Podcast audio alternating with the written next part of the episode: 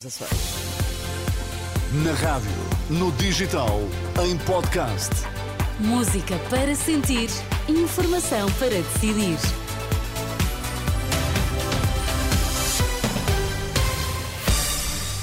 As notícias das duas na Renascença. Vitor, quais são agora os temas em destaque?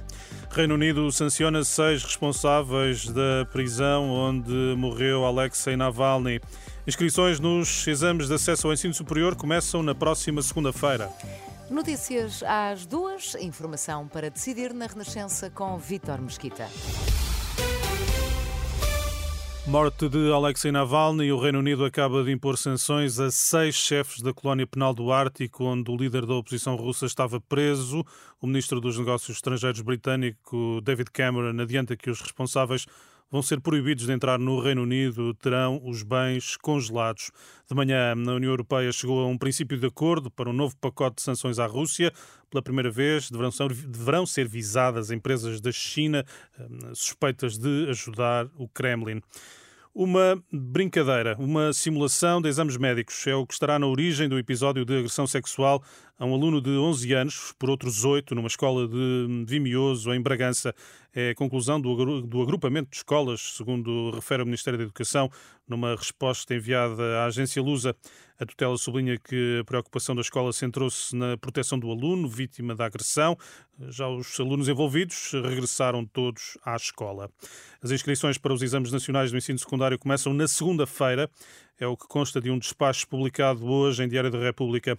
Os alunos que pretendam realizar exames finais nacionais exclusivamente como provas de ingresso para aceder ao ensino superior deverão hum, inscrever-se entre os dias 26 de fevereiro e 8 de março.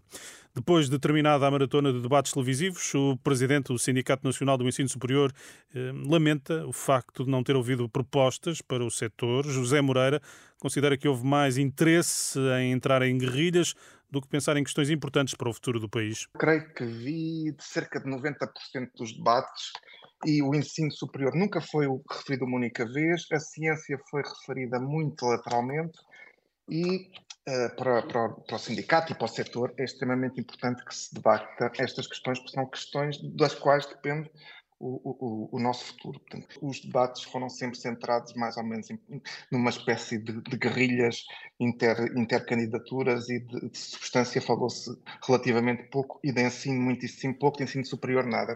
Para preencher esse vazio, o Sindicato do Ensino Superior e Ciência organiza hoje um debate com representantes dos partidos com assento parlamentar. Começa daqui a uma hora na Faculdade de Letras do Porto.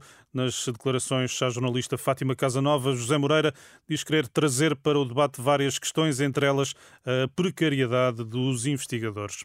Está interrompida a circulação de ferries eh, que fazem ligação entre Troia e Setúbal.